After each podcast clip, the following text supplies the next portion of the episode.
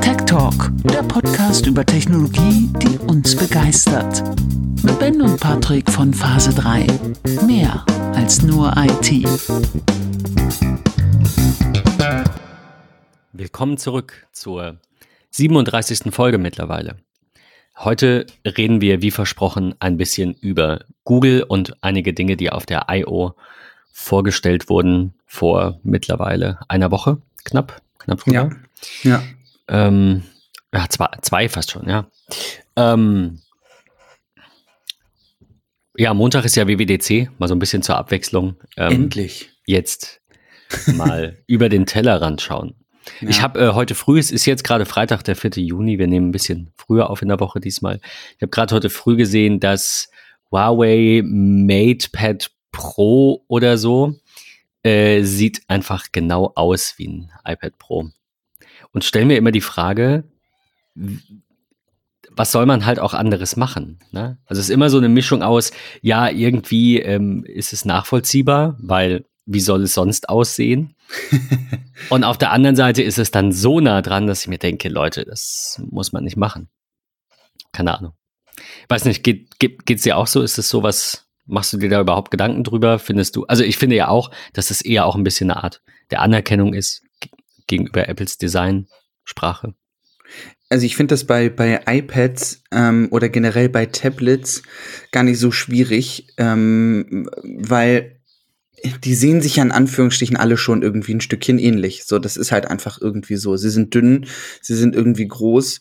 Ähm, und klar, der, der ein oder andere äh, verbaut dort einen LiDAR-Scanner und zwei oder drei Kameras, weil er der Meinung ist, das ist unser Fokus aktuell. Ähm, und dann gibt's den einen oder anderen, der irgendwie sagt, nö, ich habe da eine Kamera und meinetwegen noch einen Fingerabdrucksensor oder sowas. Da finde ich das in Anführungsstrichen den Des Design-Klau gar nicht so schlimm viel schlimmer finde ich immer wieder die, ähm, ja, geklauten Designs bei Laptops, die dann eins zu eins aussehen wie ein MacBook Air, sogar gefühlt die gleiche Schriftart ähm, für die für die Tastatur nutzen und so. Das finde ich finde ich an der Stelle wesentlich schlimmer. Ja, stimmt. Da kann man schon, also na, was heißt, da kann man, da kann man mehr machen. Ich glaube, bei bei Tablets könnte man auch mehr machen, aber da hat ja. sich halt einfach genau diese, ich meine, ein Tablet soll ja eine Glasscheibe sein. Es ist ja für Touch gedacht und beim bei, bei Notebooks kannst du halt einfach, keine Ahnung, verschiedene Anschlüsse, verschiedene Materialien. Das hast du bei einem Tablet eigentlich schon nicht. Also das, ja, das ja, stimmt. Ist schon ein bisschen, bisschen was anderes. Das stimmt natürlich. Trotzdem, wir verlinken euch das mal. Ich fand es ganz gut. Gruber hat es genannt hier. Ähm, hatte ich es gerade offen. Fresh off the Rip-Off Express. Äh, ich mag das, wenn er immer so, so Dinge mal reinschmeißt. Ja. Ähm, ja, dann steigen wir doch direkt mal ein in eine Randnotiz ähm, über eine andere Sache, die Google kopiert hat, nämlich ein Ladengeschäft. Ähm, die haben jetzt in New York City ein, also na, noch nicht, aber ab dem Sommer, ja. einen, einen echten Google Store. Ein, mhm. Ja, ein Google Store, so wird er heißen, so wie ein Apple Store, der ja jetzt nicht mehr Apple Store heißt, aber naja. Ähm, ja, ja, ich, also ja. Ich finde die Idee. Wa warum nicht? Ne? Ja, Klar. ich finde die Idee spannend. Also ich habe auch, das ist total witzig, dass das jetzt halt kommt, weil ich in den letzten Tagen gerade einfach wieder so ein bisschen ähm, gelesen hatte bezüglich der Retail Stores bei Apple, wie das Ganze entstanden ist. Ne? Es kam ja alles irgendwie erst online ähm, und telefonisch bis man dann irgendwann halt umgestiegen ist und gesagt hat, okay, wir bringen halt auch Retail-Stores. Ähm, und man hat, man sieht ja bei Apple, wie äh, unfassbar erfolgreich das Ganze irgendwie ist. Und es gibt Retail-Stores jetzt seit über 20 Jahren. Ähm, und warum nicht auch irgendwie andere? Klar hat es immer so ein bisschen dieses Nebengeschmäckle. Ähm, das ist geklaut. Ähm, aber ganz im Ernst, ich finde, wenn man sich auch mal die Präsenz des Google Stores online anschaut, dann ist das ja im Vergleich zu Apple ähm, schon ein, ein gigantischer Unterschied. Also so auf deren Suchplattform, oben links in der Ecke irgendwie so, so fünf kleine Buchstaben namens Store ähm, sind ja schon nicht sehr, sehr auffallend. Ja? Also das, das geht da schon ein Stück weit irgendwie unter. Ähm, und ich weiß von einem Bekannten von mir, der sich einen Google Pixel gekauft hat, dass der Ewigkeiten gesucht hat, bis er überhaupt einen Anbieter in Anführungsstrichen fand, wo er es kaufen konnte, bis ich dann zu ihm gesagt habe, geh doch einfach auf die Website. Ja, aber wo denn? Ich sag, ja, store.google.com. So. Ähm, also das ist schon die, die, die, die Idee dahinter, Retail-Stores zu machen. Und ich bin da ja ein, ein Mensch, der ganz plakativ sagt, gerade wir Deutschen stehen auf so etwas ähm, weil wir Deutschen irgendwie gefühlt alles anfassen, anlecken und, an, und anriechen müssen, bevor wir es kaufen, ähm, finde ich, sind so Retail-Stores halt einfach echt gar keine schlechte Idee. Und ich erwische mich ja teilweise auch selbst. Wenn ich jetzt mal zurückblicke auf die letzten Produkte, die ich mir gekauft habe, auch aus technischer Sicht, äh, und ich nehme jetzt mal das Thema AirTag, ähm, dann im Nachhinein, jetzt wo man sie nicht vorher irgendwo gesehen hat, also angefasst hat, sondern ähm, ja, sie einfach kam, dachte ich im ersten Moment, oh, die sind ja doch recht groß. So. Und ich glaube, das ist halt etwas, das möchte, möchte man irgendwie vermeiden. Und ähm, wenn man die Produktpalette von Kugel sich anschaut, dann finde ich, macht so ein Retail Store auch Sinn. Im Sinne von einen Audiobereich. Wie funktioniert eigentlich Nest Audio? Ähm, wie, wie funktioniert der Nest Hub oder auch die Nest Minis? Wie kann ich so ein bisschen Gaming und, und TV mir eigentlich anschauen? Also äh, der Chromecast oder, oder Stadia, wie, wie sieht das aus? Wie kann ich mein Zuhause sicher ausstatten? Ne, mit der ganzen Nest-Reihe von, von Kameras äh, über Nest Protect, die Türklingel und so weiter und so fort ähm, also man kann so einen Store ja auch thematisch irgendwie aufbauen. Von daher finde ich die, das erste Design, dieses Konzept von diesem Store sehr, sehr schick. Ähm, und falls ich mal in New York sein sollte, würde ich auf jeden Fall dort gerne mal reingehen, um auch zu schauen, okay, haben sie auch Retail Store technisch bei Apple geklaut. Weil das finde ich ist, das, das macht das Einkaufserlebnis bei Apple schon faszinierend. Also ich mag es total gerne, äh, in so einen Store reinzugehen, äh, wie man in Anführungsstrichen so gebauchpinselt wird. Man hat jemanden von A bis Z, der einen irgendwie durch alles durchführt. Wenn er was nicht weiß, dann kommt ein Kollege mit dazu und so. Das ist, das ist schon cool. Ich glaube, dass es von der Produktpalette bei Google jetzt einfach Sinn macht. Also ja. äh, Heise schreibt hier, dass es schon zwei, seit 2013 verschiedene Versuche gab, echte eigene Stores zu haben. Ansonsten sind sie zumindest in den USA bei Best Buy und ähm, in UK bei der Kette Dixons mit äh, so, ja, Store in Store, ne? Chrome Stores halt. Wir hatten in, in Hamburg beispielsweise mal einen, einen Pixel Pop-Up Store. Ah ja. Ich glaube, das ist das Pixel 3 oder Pixel 4 gewesen. Ich kann mich nicht mehr so dran erinnern. Ähm, aber da haben sie dann für, für, für einige Monate Google-Mitarbeiter äh, in Hamburg in extremst guter Lage in so einen Pop-Up-Store gesteckt, der halt wirklich nur ein paar Monate aufhatte, damit die Leute dort das Pixel testen konnten. Ähm, und das, das war schon cool. Also designtechnisch, finde ich, hatte das eher so ein bisschen was von so einem Vodafone-Shop. Ähm, aber ähm, das war toll gemacht.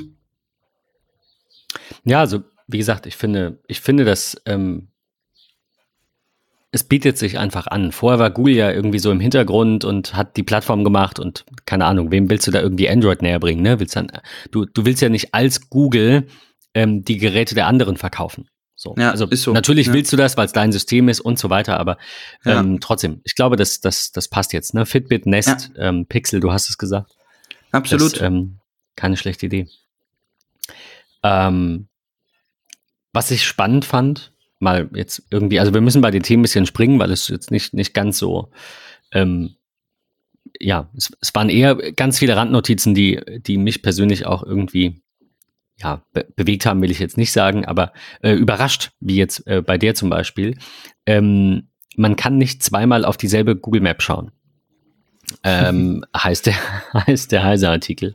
Ja. Ähm, und zwar hat Google gesagt, dass sie verstärkt auf künstliche Intelligenz setzen bei ähm, unter anderem der Suche, Google Fotos, Einkaufsdienst und eben auch bei ja. Google Maps. Und sie versuchen jetzt zu erkennen, was dich interessiert. Also beispielsweise, wenn du morgens um 7.15 Uhr auf Google Maps gehst, zeigen sie dir halt die äh, Kaffeeketten ähm, in der Nähe an. Und wenn du das abends um 20.30 Uhr machst, vielleicht irgendwelche Bars als Beispiel. Ja, das mal ein ja. bisschen ähm, zu beschreiben. Ja. Äh, Reisenden heißt es, äh, drängt Google Maps in Zukunft versteckt Sehenswürdigkeiten auf und so weiter. Ähm, das ist ähm, spannend und auch gleichzeitig ein bisschen erschreckend. Ich meine, man muss das ja alles nicht nutzen, aber Google Assistant ich hoffe, dass das nur auf dem Telefon passiert, dann ist es natürlich okay. Äh, liest laufend die Google-Mails des Users und sucht dabei auch nach Buchungsbestätigung und dann weißt du ja auch, in welchem Hotel und, und so weiter. Also ich finde, ich, ich finde das spannend.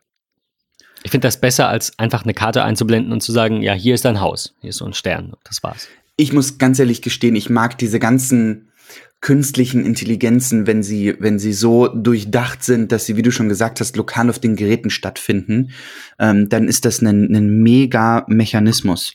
Ähm, das, das macht tierisch viel Spaß. Ähm, einfach so dieses, das könnte dich gerade interessieren. Und ähm, ich glaube, wir sind uns da alle einig, das fühlt sich in den ersten paar Tagen ein Stückchen schwierig an, ähm, aber im Laufe der Zeit lernt das Gerät dann einfach so mit, ähm, dass, dass wie du schon gesagt hast, ne, du, du bist gerade morgens irgendwie dabei, deine Busroute zu checken. Ähm, wann fährt dann eigentlich der nächste? Oh Gott, ich habe noch sieben Minuten. Du weißt aber, dein, dein Lieblingscafé um die Ecke ähm, würde es sogar schaffen, äh, in, in sieben Minuten dir noch dein Lieblings-Moccacino äh, fertig zu machen. Ähm, und du kannst dort mit Google Pay oder Apple Pay bezahlen ähm, und, und siehst sogar die Frequenz des, also die Auslastung des Cafés gerade zu dieser Uhrzeit, zu diesen Peakzeiten und so weiter und so fort.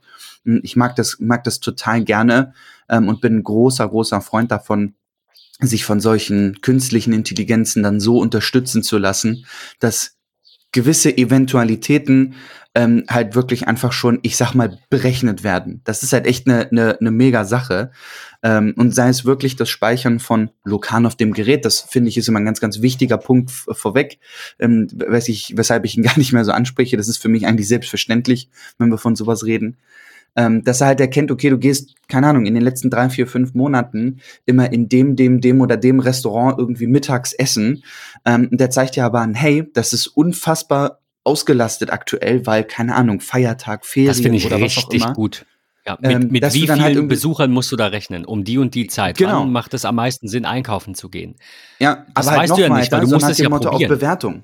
Ne? Also auf Bewertung ja. dann irgendwie sagen, deine fünf Lieblingsrestaurants sind alle gerade so frequentiert, schau doch mal vielleicht das. Das ist, keine Ahnung, 50 Meter in die andere Richtung. Ja. Ähm, hat aber ähnliche Bewertungen. Da sind sogar Leute gewesen, die auch in den Restaurants, wo du sonst hausieren gehst, waren, das gut bewertet haben.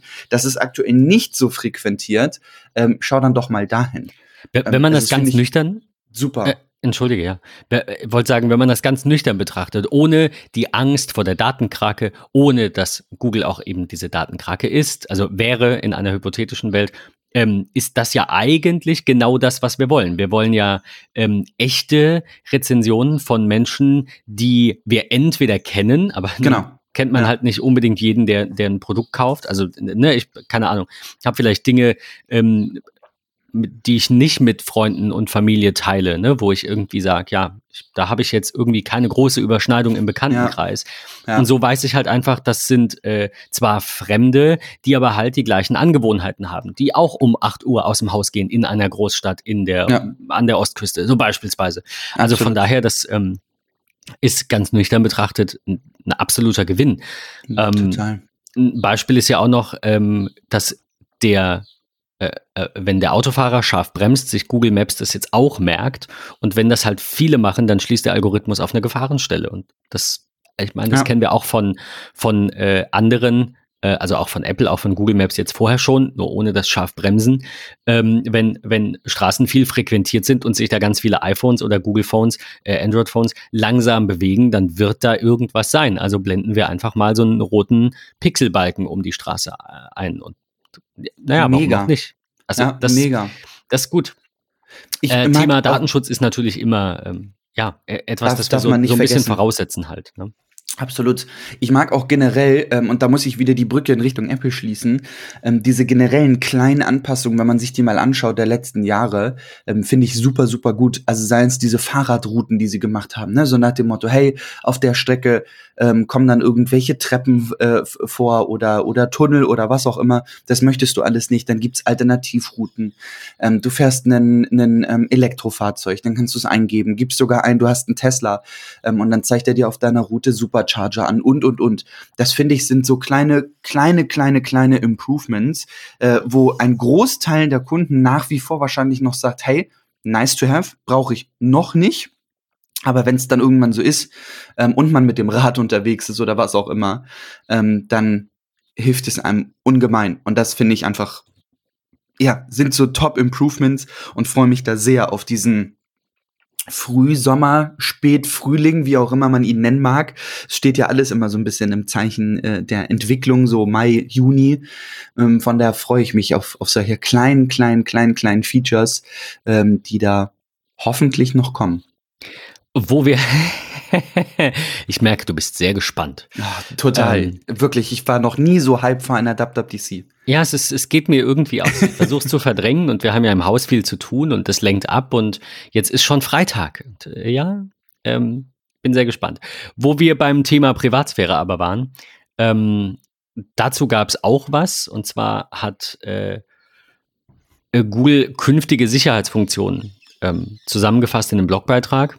Mhm. Und ähm, es soll alles einfacher und zugänglicher werden, so wie man das halt, naja, erwarten würde.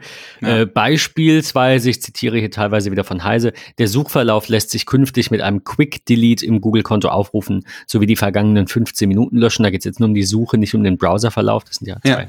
unterschiedliche Dinge.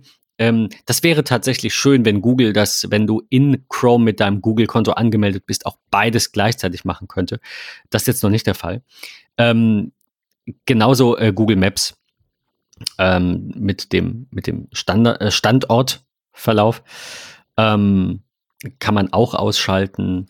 Dann gibt es in der Fotos-App einen Locked Folder, der naja, sehr, sehr schönes halt einfach Bilder schützt. Das ähm, gibt es bei Apple nicht, ne? Aktuell?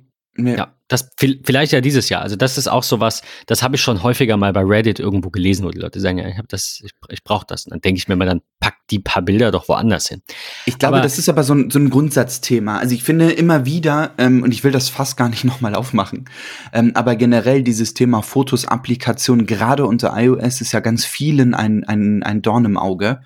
Ähm, weil die Grundidee, wie Apple sie ja dort hinter hat, ist eine andere von, von ähm, den Nutzern, die die sie gerne nutzen wollen würden. So.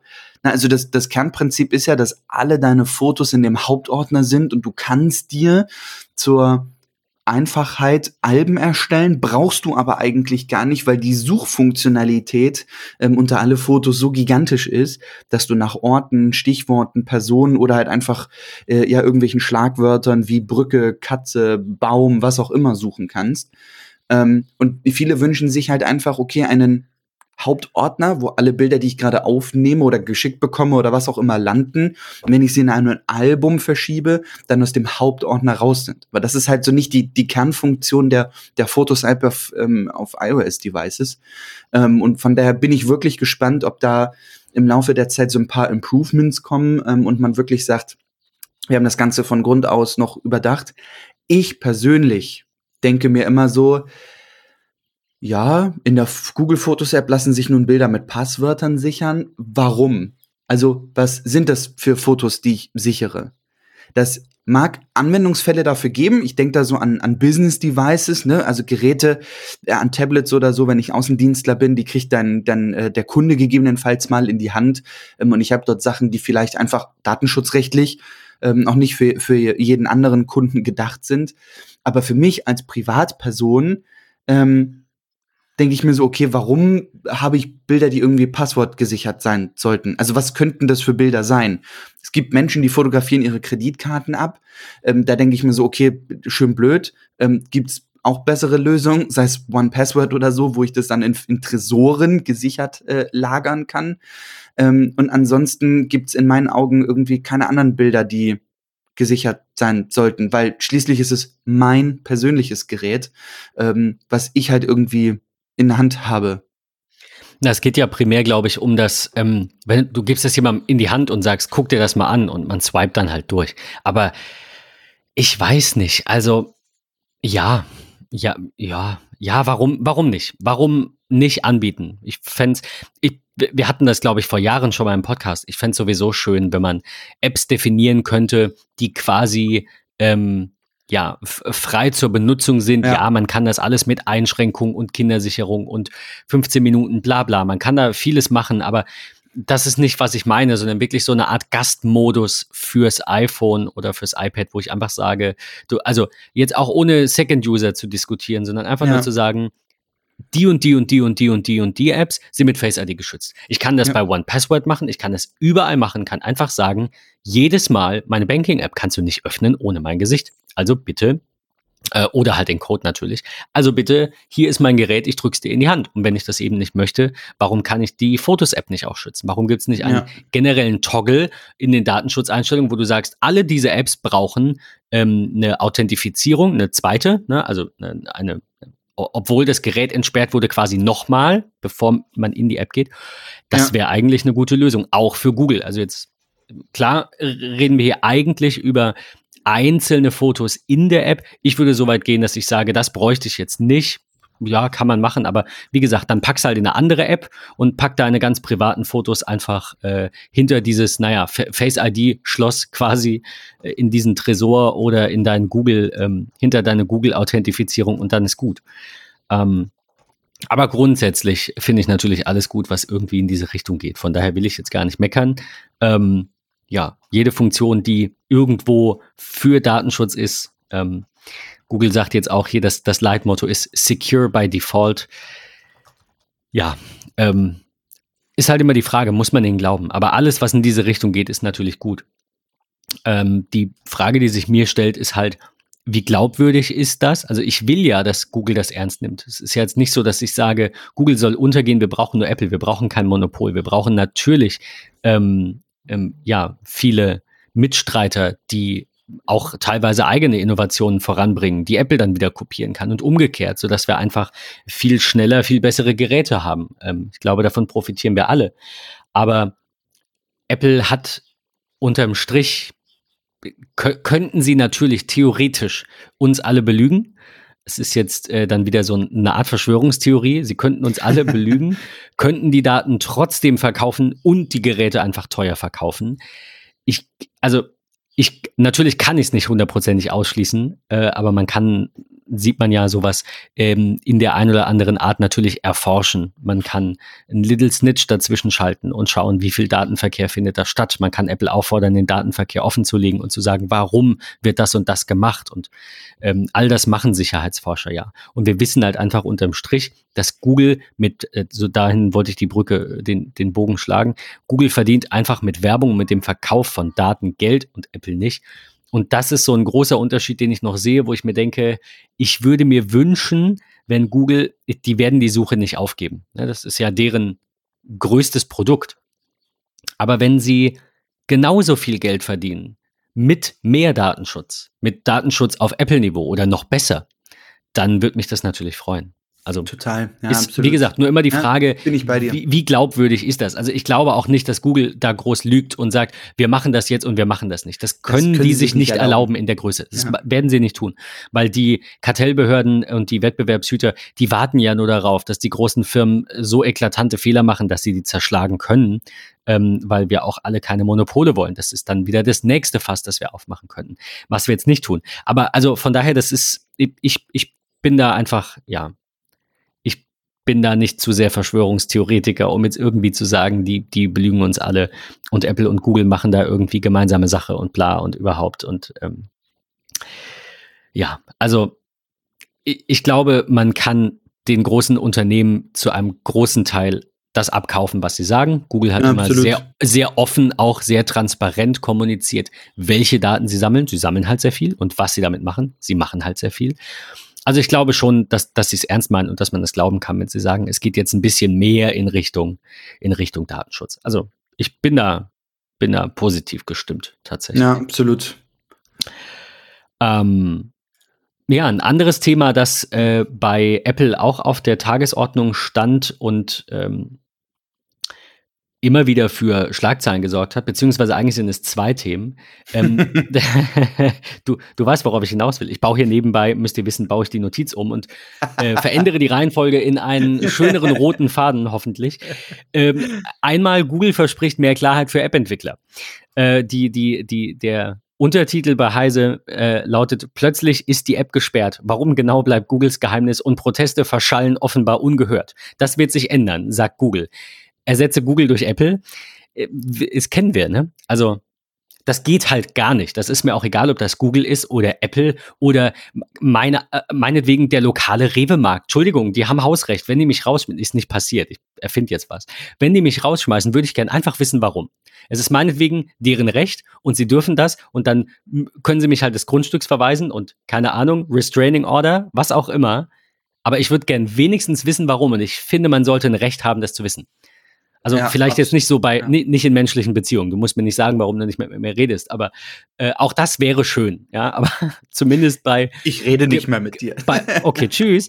Vielen Dank fürs Zuhören. Nein, aber also, weißt du, was ich meine? Der, ja, der einzige absolut. Unterschied ist, im Privaten redet man in der Regel ja dann nicht mehr miteinander, wenn man sehr gekränkt ist und dann will man halt vielleicht auch einfach nicht mehr das noch das zwölfte Mal erklären. Aber bei einem ich, ich nenne es jetzt mal bei, bei so einer Business Entity, ja, sei das ein Laden, sei das ein Apple, ein Google, im Developer, ähm, äh, in der Developer-Beziehung oder wie gesagt, einfach der Rewe, bei dem ich einkaufe oder das Taxiunternehmen, das mich nicht mehr befördert oder der Lieferdienst, der mich nicht mehr beliefert. Ich wüsste gerne einfach warum. Äh, und äh, zurück zu Google und Apple. Wie gesagt, ich finde halt, das geht gar nicht. Und äh, Entwickler und Entwicklerinnen müssen einfach erfahren, warum ihre Apps gesperrt werden, nicht wieder freigegeben werden, welche Änderungen sie machen müssen. Und wie gesagt, da ist, äh, ist Apple jetzt auch nicht, also Vorreiter vielleicht, weil sie jetzt zuerst hingegangen sind und da Anstrengungen unternommen haben. Aber auch da hört man an der einen oder anderen Stelle einfach noch Dinge, wo ich sage, das, das geht nicht. Das muss anders sein. Ja, auf jeden Fall. Rent, Rent Ende. Ich, wie gesagt, ich finde das einfach schade. Meine Güte, seid einfach transparent. So, es ist ja, sie haben ja eh Hausrecht. Sie können sagen, sie also sie können das in einem gewissen Umfang machen, sagen wir es mal so. Wenn Apple jetzt plötzlich, einfach weil sie Lust haben, Millionen von Developer-Konten sperrt, ohne, selbst mit Begründung, dann äh, gibt es natürlich trotzdem eine Shell. Das ist auch klar. Also man kann ja nicht einfach irgendwen irgendwo ausschließen, ohne ähm, ohne dafür Gründe zu haben. Sonst ne, ja. klagen die Leute. Man ja. sieht ja gerade bei, bei Epic so ein bisschen, wohin die Reise geht. Auch ich das, weiß nicht, wovon du redest. Worum geht es hier? Auch, auch das muss ich sagen, ähm, beobachte ich sehr gespannt. Also ich will da jetzt auch nicht noch ein Fass auf. Vielleicht sollten wir dieses Fass mal aufmachen, aber nicht in der Google-Folge. Ähm, aber ich, ich, ich, das ist so ein zweischneidiges Schwert. Ich finde es gut, wenn Apple und auch Google, Microsoft äh, auf die Finger bekommen. Ich finde es aber auch gut, wenn sie Recht bekommen. Also ich finde es einfach gut, wenn es ja Klarheit gibt, wenn, wenn einfach irgendwer entscheidet und sagt, so sollte es sein. Und äh, wenn mir das nicht gefällt, muss ich wählen und dann ändert sich vielleicht was. Aber es kann nicht sein, dass Apple, Google, Microsoft und Co. Ähm, ihre eigenen Regeln machen, wie sie wollen. Und ähm, ja, ich dann als Entwicklerin, als Entwickler einfach, keine Ahnung, ja, ungehört bleibe, wie es hier heißt im Artikel. Mhm. Ähm, äh, zurück zum Thema, auf jeden Fall, so ein kleiner Rant am Rande. Ähm, ja, Google sagt, ähm, ähm, Google verspricht jetzt auf die äh, auf eine Textstelle oder Bilder zu verweisen, die es als Problem äh, problematisch erachtet, ähm, dann äh, wird es auch so sein wie bei Apple, dass man sieht, welche Bestimmungen sind denn damit überhaupt verletzt. Ne? Also hier ist das Bild, ja, okay, aber warum? Äh, all das wird, ähm, wird genannt und ähm, Heise beschreibt ja auch ganz gut, dass es oftmals um äh, SDKs von Dritten geht. Das heißt, keine Ahnung, jetzt stell dir vor, ich hatte auch die Tage, ich glaube, es war auch bei John Gruber im Blog, ähm, irgendwo hat er irgendwas zitiert, dass man gar nicht, oder es war ein Tweet, dass man gar nicht nachvollziehen kann, warum die und die App jetzt plötzlich äh, dieses Tracking äh, Notification Pop-up auf, auf, auf dem iPhone aufruft. Ja. Ähm, da war halt einfach ein Google, wahrscheinlich ein äh, Analytics SDK drin, das sie aber nicht verwenden, um dich zu tracken und Profile von dir zu stellen, sondern verwenden, um zu schauen, entweder wie viele Nutzer von außerhalb der App also kommen dann durch die Werbung äh, innerhalb, also wer, wer, lädt sich die App quasi, ne, so, ja. äh, um diese, diese Conversion Rate einfach zu überprüfen oder halt einfach um in der, man kann ja ähm, diese, diese Analytics-Software auch verwenden, um innerhalb der App sowas abzufangen. Welche Funktion wird wie oft angetippt und so weiter. Und äh, es kann natürlich sein, dass man in so einem SDK entweder eine ja, falsche Einstellung irgendwo hat oder das von Haus aus einfach ähm, nach Hause telefoniert und dann da ähm, diese, diese Falle von Apple triggert. Und so ist es bei Google wohl auch. Und dann kann eben auch mal so eine Sperre kommen, äh, nur weil du irgendein SDK nutzt, das du vielleicht ja gar nicht nutzt für diesen Zweck, wegen dem es gesperrt wird. Also ihr seht, ist alles nicht ganz so leicht. Und äh, ja, mehr Klarheit für, für App-Entwickler sicherlich eine gute Sache, sowohl für Google als auch für Apple. Microsoft Total. ist da irgendwie gefühlt irgendwie raus. hat, hat nicht geklappt mit dem Surface. Ähm, naja, gut, doch, verkauft sich eigentlich ganz gut. Aber es ja. ist, ja, ist ein bisschen ein anderer Ansatz. Aber ich denke, das ist im Microsoft, heißt der Microsoft Store oder Windows? Ich glaube Windows Store, ne? Boah, gute ähm, Frage. Wie auch immer. Also in dem Store, der auf Microsoft-Geräten in, bei Windows da ist. Ich glaube, heißt Windows Store. Egal. Ähm, da wird das genauso sein. Nur hören ja. wir das am, am wenigsten, weil du halt da nicht das, du lädst halt einfach eine App runter. Fertig. Ja. Also außer bei diesem Windows 10S oder so, hieß es, glaube ich. Ähm, da ist es anders. Da gehen ja nur Store-Apps.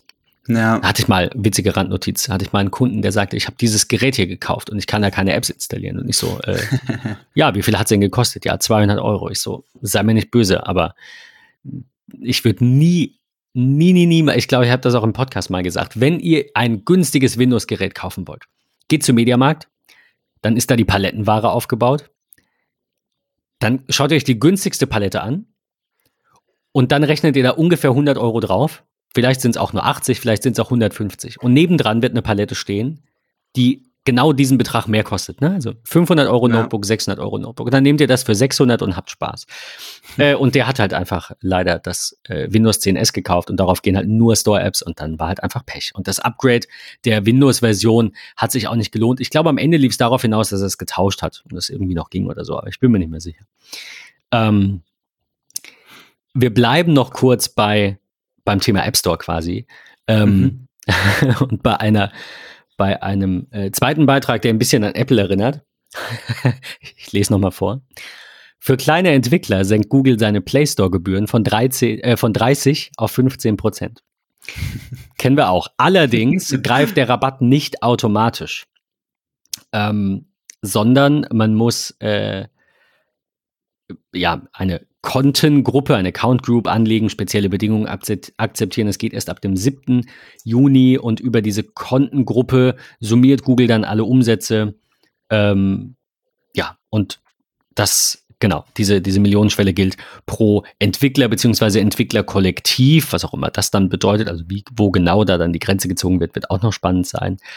Ähm, also soll nicht durch getrennte Entwicklerkonten umgangen werden können. Es macht ja auch Sinn, wenn ich mir jetzt ein, ein Konto anmelde und äh, keine Ahnung, gründe dann ein, ein, Unternehmen, das auch ich ist quasi und mache das dann oder keine Ahnung, gründe eine GBR oder mehrere, um dann noch mehr Gebühren zu sparen. Das, das sollte natürlich nicht so sein, das ist auch klar.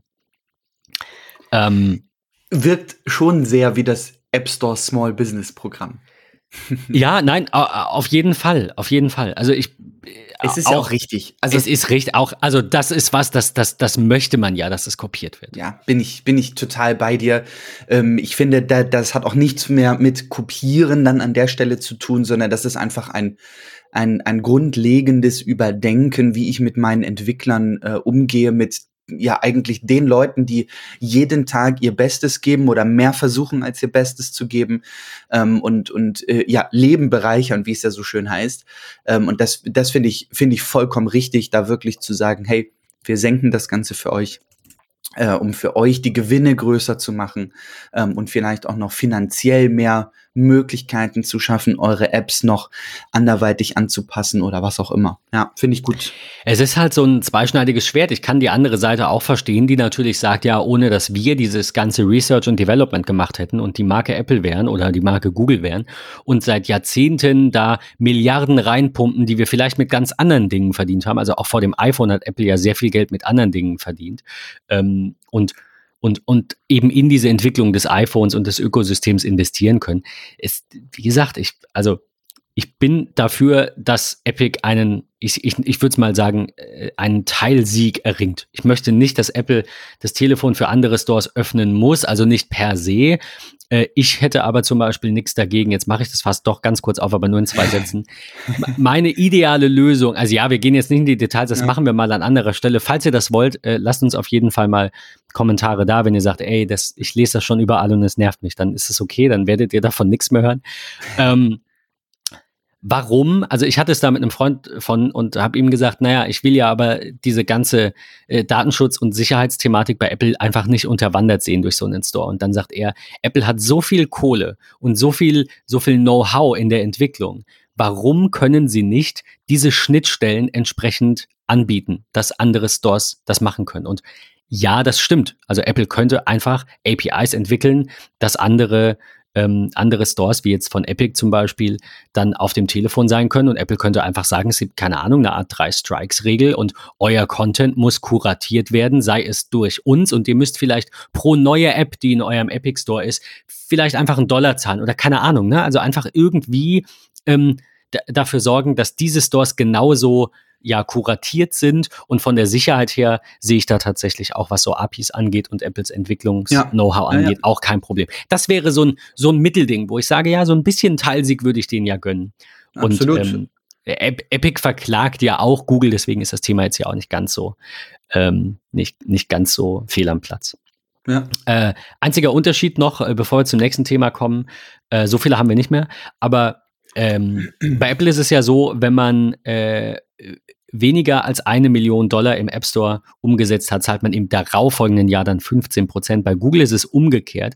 Da zahlen erstmal alle Entwickler, die sich dann eben dafür quasi registrieren, 15 Prozent und erst wenn sie die Millionenschwelle erreichen, dann im nächsten Jahr ähm, das Doppelte. Ja, also ja. 30 Prozent Provision.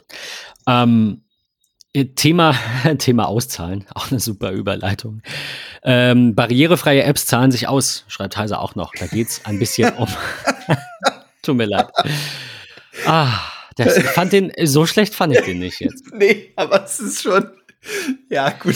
Das, das, das Niveau sinkt ebenso sehr wie die, wie die Gebühren für die App-Entwickler. Ja. Ähm, barrierefreie Apps sind so ein bisschen deine Herzensangelegenheit. Wir hatten eine ganze Folge, in der ich weiß gar nicht, ich glaube, ich habe nicht viel gesagt. Ich habe ein paar Fragen gestellt. Genau, du hast, du hast Fragen gestellt. Es, ja. das, waren, das waren 40 Minuten äh, Apple-Barrierefreiheit. ähm, ich denke, dass äh, gerade auch diese Notiz so ein bisschen dein, dein Absolut. Metier bedient hat. Ja. Es ist, also man muss an der Stelle ja wirklich sagen, ähm, und das ist ja, wenn man das jetzt auf Apple betrachtet, ist es ja einfach so, dass deren Hintergrund ist, alles das, was sie auf den Markt bringen, muss wirklich für jedermann sein. Und ähm, das hat Google sich jetzt anscheinend auch ein Stückchen auf die Fahne geschrieben und gesagt, okay, ähm, Accessibility ist, ist ein ganz, ganz wichtiger Faktor.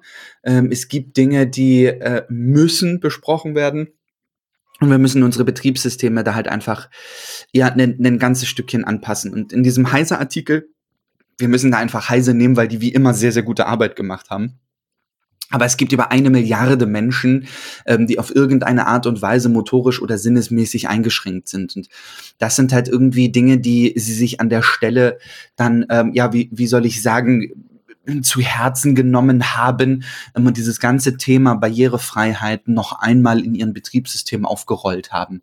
Und ähm, es gibt so Sprach- und Geräuscherkennungs-Apps ähm, dann direkt im Betriebssystem integriert, äh, das Live-Transcript. Ähm, und das sind, das sind äh, Schritte, die auf jeden Fall in die richtige Richtung gehen, die das Ganze wirklich anpassbarer machen für jeden. Und das zieht sich durch das komplette Portfolio. Also sei es wirklich ähm, Android oder Wear OS, ähm, das, das geht von vorne bis hinten eigentlich komplett durch. Und ich habe diesen Artikel zweimal gelesen und ähm, auch so ein bisschen rumgesucht, ehrlicherweise im, im Netz ähm, und gesagt, okay, wie arbeitet Google da eigentlich irgendwie? Und das ist, und ich meine das nicht böse, aber man hat das ein Stückchen stiefmütterlich behandelt, weil das einfach nicht deren Kerngeschäft gewesen ist. Nur, nur, in der, nur in der Kommunikation oder auch in der Umsetzung? Also hast du keine Artikel? Ach so, okay. Ja, in der, in der Umsetzung ist das, ist das an der Stelle schon so, dass man das Gefühl hat, man arbeitet dran, aber das hat nicht die große Priorität. Ähm, und ich finde, man hat das jetzt auch tatsächlich so ein bisschen auf die, ja, auf alles auf einen Nenner gebracht. Also hat das so ein bisschen angepasst, ähm, hat das Thema Bedienungshilfen ein ganzes Stückchen weiter vorangetrieben ähm, und wirklich gesagt, alles das, was neu kommt, muss auch gleich ein Stückchen barrierefrei sein. Sei das Anpassung des Play Stores, der auf, auf äh, einem Fenster irgendwie gefühlt 70, 80 Icons hatte, ist reduziert worden, ohne Informationen zu verheimlichen oder sonstiges. Und ähm, das sind nur so ganz, ganz, ganz, ganz kleine äh, Themen, ähm, die da irgendwie drin sind. Ähm, und das, das würde jetzt den Rahmen sprengen, da noch einmal drüber zu sprechen, ähm, was dort alles irgendwie neu kommt oder was denen am Herzen liegt. Aber man kann sagen, barrierefreie Applikationen unter Android und Wear OS und sonstiges sind wichtiger und besser denn je und sie werden großartig weiterentwickelt. Ähm, und das finde ich ist, ist auf jeden Fall ein ganz, ganz, ganz, ganz wichtiger Faktor. Das ist ja auch, also ähm, ich will nicht sagen, jede, jede Verbesserung muss auch eine Verbesserung sein. Wir kennen auch das Wort Verschlimmbesserung, äh, aber es äh, jeder kleine, also wenn das Ziel ein gutes ist, ist jeder kleine Schritt ein Schritt. So, das erinnert mich gerade an die Tapeten, die wir gestern von der Wand gekratzt haben. Und ja, ich hasse absolut. es. Ich hasse, glaube ich, nichts mehr, weil man sieht sehr wenig Fortschritt. Ähm, also da sind irgendwie drei Lagen übereinander oder vier und das ist, ist, ist einfach anstrengend. Ähm, aber trotzdem, es ist ein kleiner Schritt und wenn wir heute im Haus sind und da ein Raum ohne Tapeten ist, dann wissen wir, wir haben gestern zwar nicht viel, also nicht, sieht nicht nach viel aus, aber die Arbeit war die gleiche. Also die Zeit ja. war ja trotzdem, musste ja trotzdem investiert werden. Aber das ist so. Ähm, manche Schritte sind da einfach größer und manche nicht. Ich hoffe, dass, ich, ich glaube einfach nicht, dass das für Google so wichtig wird wie für Apple. Ist einfach so ein Bauchgefühl. Aber wie gesagt, ist natürlich schön, wenn da sehr viel äh, einfach in diese, in diese Richtung passiert. Ja, ja, absolut. Und mich hat sehr überrascht, dass es ein, äh, eine Milliarde Menschen sind, tatsächlich. Ja, ja es ist krass. krass. Es ist schon super viel. Sagt immer, ja, so viel kenne ich gar nicht. Ja, ja genau. man muss halt einfach an der Stelle auch sagen, also die Kategorie, in Anführungsstrichen, sorry für die Wortwahl, ähm, aber der Bereich, von dem dort gesprochen ist, ja, also motorische oder sensorische Einschränkungen, da zählen ja schon relativ viele Menschen dazu. Ähm, da landet man ja sozusagen schnell übertrieben gesprochen. Ähm, aber ich finde es trotzdem wichtig, dass sie das so als Kernzahl genommen haben ähm, ja. und bedeutet für mich ehrlicherweise zwischen den Zeilen gelesen Software für jedermann. Also wirklich für jedermann, egal ob ähm, ja eine ne leichte Seheinschränkung, eine motorische Einschränkung, weil man beispielsweise eine seiner beiden Hände nicht richtig benutzen kann oder sonstiges. Ähm, wenn wir das auch mal auf das Thema Apple münzen, die haben ja auch ganz groß angekündigt, ähm, dass die Accessibility Features für für für WatchOS beispielsweise gigantisch angepasst werden. Ähm, also von daher freue ich mich riesig drüber. Ähm, Werde ich mich auf jeden Fall weiterhin mit befassen, weil ich das total gerne mag, dieses Thema. Und ähm, können wir bestimmt noch mal in einer kommenden Folge, vielleicht in der nächsten Staffel drüber sprechen. Ja, vielleicht ja auch äh, jetzt am Dienstag in unserem Special, äh, das ich hiermit, glaube ich, angekündigt habe. Welches Special? äh, du hast, du, du hast vorhin schon schon den, das, das Triggerwort gesagt. Du hast Wear OS genannt und eben jetzt noch WatchOS genannt.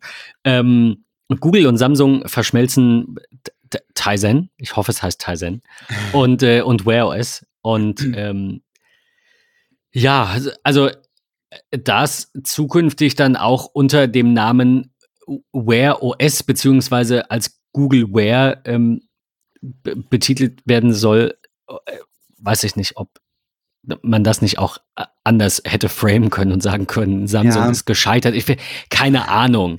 Äh, also Heise auch hier wieder schreibt, äh, Google und Samsung legen ihre Betriebssysteme zusammen.